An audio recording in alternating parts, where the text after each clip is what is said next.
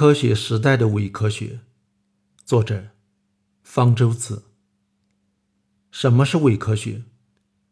我们很难给科学下一个准确的定义，但是却很容易给伪科学下准确的定义，而且非常简单，那就是被说成是科学的非科学。并不是所有的非科学都是伪科学，如果他们不冒充科学的话，那么。就不是伪科学。有人说我把科幻小说当成伪科学来批，那是对我的观点的曲解。科幻小说本来是文学，如果把科幻小说中某种违背科学原理的惊人主张说成是科学主张，我才说它是伪科学。国内有一位著名的科幻作家，曾在科幻小说中描述说，由于人类消灭了天花病毒。破坏了生态平衡，导致出现更凶狠的病毒，造成大的灾难。这种说法本来是无稽之谈。作为文学作品，我们可以容忍胡思乱想。但是在2003年 SARS 流行期间，这名作家说，他在这部小说中已经预言了这场灾难的出现，并把他在小说中那一套很荒唐的说法作为科学理论提出来。那就变成了伪科学了。也有人批评我不应该用科学的标准来衡量神创论，不应该把宗教理论当成伪科学来批。其实是宣扬神创论的人首先把手伸进了科学领域，声称神创论有科学依据，是科学理论，我们才有必要把它作为伪科学看待的。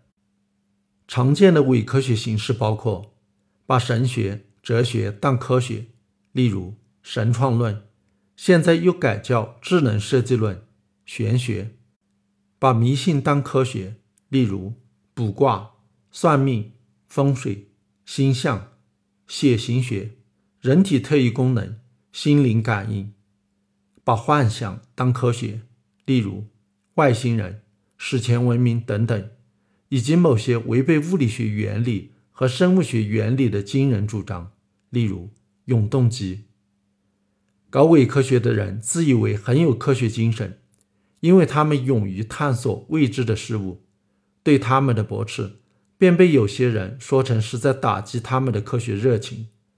这是把科学精神错误地等同于探索精神了。我们前面已经说过，科学精神包括探索、怀疑、实证和理性四个方面，缺一不可。搞伪科学的人虽然勇于探索，但是缺乏或者过于怀疑，更缺乏实证和理性精神。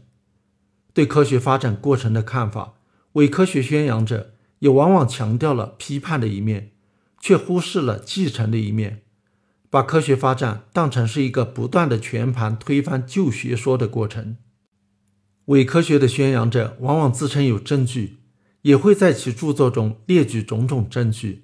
但是那些全都是意识、流言、类比、某位权威的说法、捏造的事实、巧合等等，都不是能被科学界接受的证据。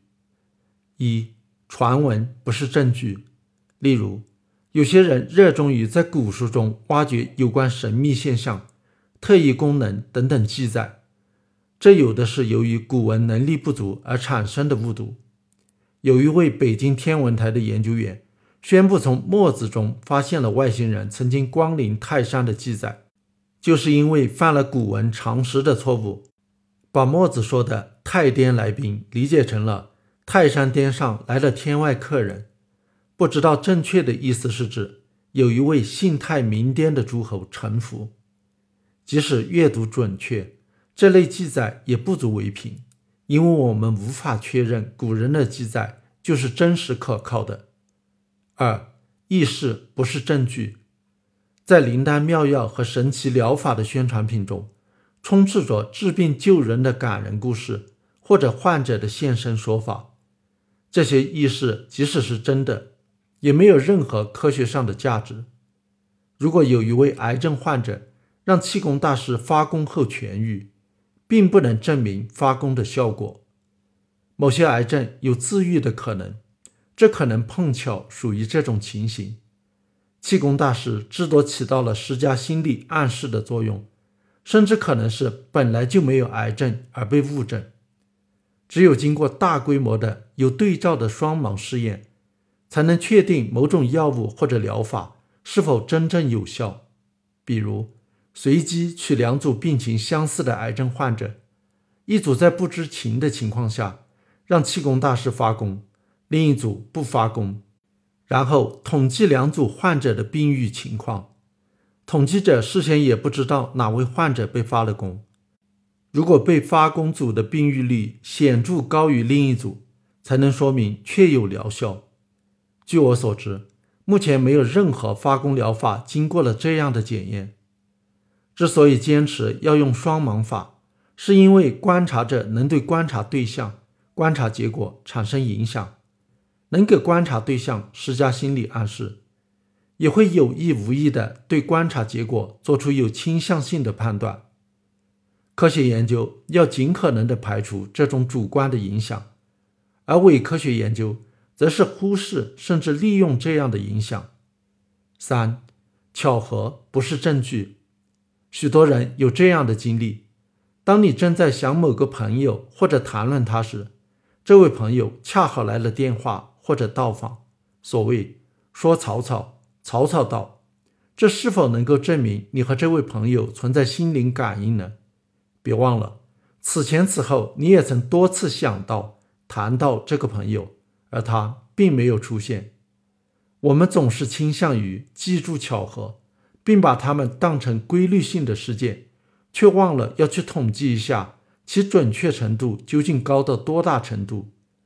那些预测大师正是利用了人们这种心态，他们大肆宣扬他们碰巧说准的事件，却故意忽略了无数失败的例子，并指望人们不会去做实际的调查。记住，从个案得不出普遍结论。四，眼见未必为实。有些人之所以对神秘现象坚信不疑，是由于有亲身体验，例如。看到过不明飞行物或者特异功能表演，还有些不相信神秘现象的人，声称除非让他亲眼看到才会相信。他们都犯了轻信眼见为实的错误。人类的大脑在处理外界信息时，都经过了一定的加工，因此我们很容易产生种种幻觉。在特定环境有意无意的诱导下，幻觉更容易出现。即使你看到的难以解释的事件是实际发生过的，也未必就是神秘事件。人们一般不能看破魔术师是如何表演的，但是如果像某位邪教教主那样，把魔术师大卫·科波菲尔的飞行表演当成人能飞的证据，那就太弱智了。所谓的特异功能表演，其实也就是不明说的业余魔术表演。专业魔术师在场时。往往能将其戳穿。这个时候，不具有科学精神的科研人员反而容易受蒙蔽。当年风靡一时的奇人张宝胜，骗过了无数科研人员，但是在著名魔术师提日历在场的情况下做表演，就走了麦城。同样，如果你见到了不明飞行物，很可能其实是已知的飞行物或者其他自然现象。只不过你不知道而已。记住，你觉得无法解释的，未必就是科学上不能解释的。五，权威的话不是证据。人们倾向于相信权威。同样的一句话，在权威和普通人嘴中说出，有截然不同的分量。伪科学的宣扬者很了解这一点，走上层路线，获得某个领导人、某位社会名流的赞许。题词或者合影，成了他们夸耀自己水平的资本。但是，某个领域的权威并不就是其他领域的权威。如果某位著名力学家对某个力学问题发表意见，值得我们仔细听取；但是，在他对人体科学发表对抗科学主流的高调时，却并不比一位普通人更值得我们重视。即使是本行权威的话。也不能作为科学的证明，再大的权威也会犯错误。神创论者的一个惯用伎俩，是引用著名科学家的话来证明进化论不成立。他们往往是断章取义、违背原意的加以引用，即使引言无误，也不能用作科学的证明。一个科学理论是否成立，只看是否有充足的证据，而不是某位科学家的说法。思维的误区：人并非天生是理性的动物，很难时时刻刻保持严密的批判性的思维能力。事实上，未经训练的人很少能够根据严密的思维做出正确的判断，即使是训练有素的科学家，也未必都能坚持理性的原则。伪科学的宣扬者正是利用了人们思维的误区而大行其道。对此，我们需要记住以下几条原则：使用科学术语不等于科学理论。伪科学的主要特征就是大量使用通行的。或者自创的科学术语包装自己，使之看上去很有科学性。例如，飞机在百慕大三角消失是因为去了四维空间；气功外气是高能量粒子；代工报告能够制造气功场；耳朵认字是人体特殊感应机能；特异功能是人体科学；算命是预测科学；风水是。环境生态学，上帝造人成了科学神创论或者智能设计论。科学理论是建立在观察和实验基础之上的，而不是靠科学术语堆砌而成的。一个歪理邪说，不管使用了多少科学术语打扮自己，也还是歪理邪说。真理无需自吹自擂，自我吹嘘也是伪科学的惯用手法。例如。自吹是最精深的，世界上一切学说中最玄奥、超长的科学，需要全世界科学家忙上好几个世纪，最靠近诺贝尔奖等等，诸如此类，都只能是吓唬胆小的人，丝毫也无助于证明其真实性。异端并不等于正确，伪科学既然不被主流科学所承认，其宣扬者也就喜欢以当代伽利略。布鲁诺自居，声称自己是受压制的异端，总有一天会得到世人的公认。不错，在历史上曾经有受压制、被嘲笑的异端，后来被证明是正确的。但是还有更多的异端一直就是歪理邪说，并非所有的异端分子都是伽利略、布鲁诺。事实上，绝大部分的异端分子都不过是跳梁小丑。相关的事件不等于有因果关系。事件 A 是不是事件 B 发生的原因，必须经过仔细的验证才能确定的，而不能仅仅根据事件发生的顺序判断。可惜，人们倾向于把依次发生的事件等同于因果事件，伪科学也乐于根据这种错觉大做文章。例如，有人根据几十年来近亲结婚越来越少。癌症发病率越来越高，认为禁止近亲结婚会导致癌症的增多，主张不宜盲目禁止近亲结婚。其实，癌症发病率的增高有很多更合理的解释，例如环境、饮食中致癌物的增多，或者是诊断技术的进步，发现了原来没有能够发现的癌症等等。有一个邪教网站设了一个科学探索。天人之际的栏目，收集在中国发生的自然灾害的报道，作为天灾人祸惩戒世人的证据，更是一个极端的例子。以中国之大，哪一年会没有天灾人祸？相似性未必有意义。有人相信金字塔包含着种种自然常数，有人认为易经六十四卦与六十四个遗传密码子有关。有人主张东方古代神秘主义对世界的看法与现代物理相似。如果我们愿意，我们总能在不同的领域中发现相似性。但是，来自截然不同的领域的两个观念有相似性，很可能只是巧合，说明不了它们存在有意义的联系。不能循环论证。循环论证是神创论者常用的论证方法。上帝创造了复杂的生物构造，复杂的生物构造的存在证明了上帝的存在。又如，国外有一位华人地质学家，近年来频频到中国宣扬他否定了达尔文进化论，认为适者生存是错误的，信者生存才是正确的。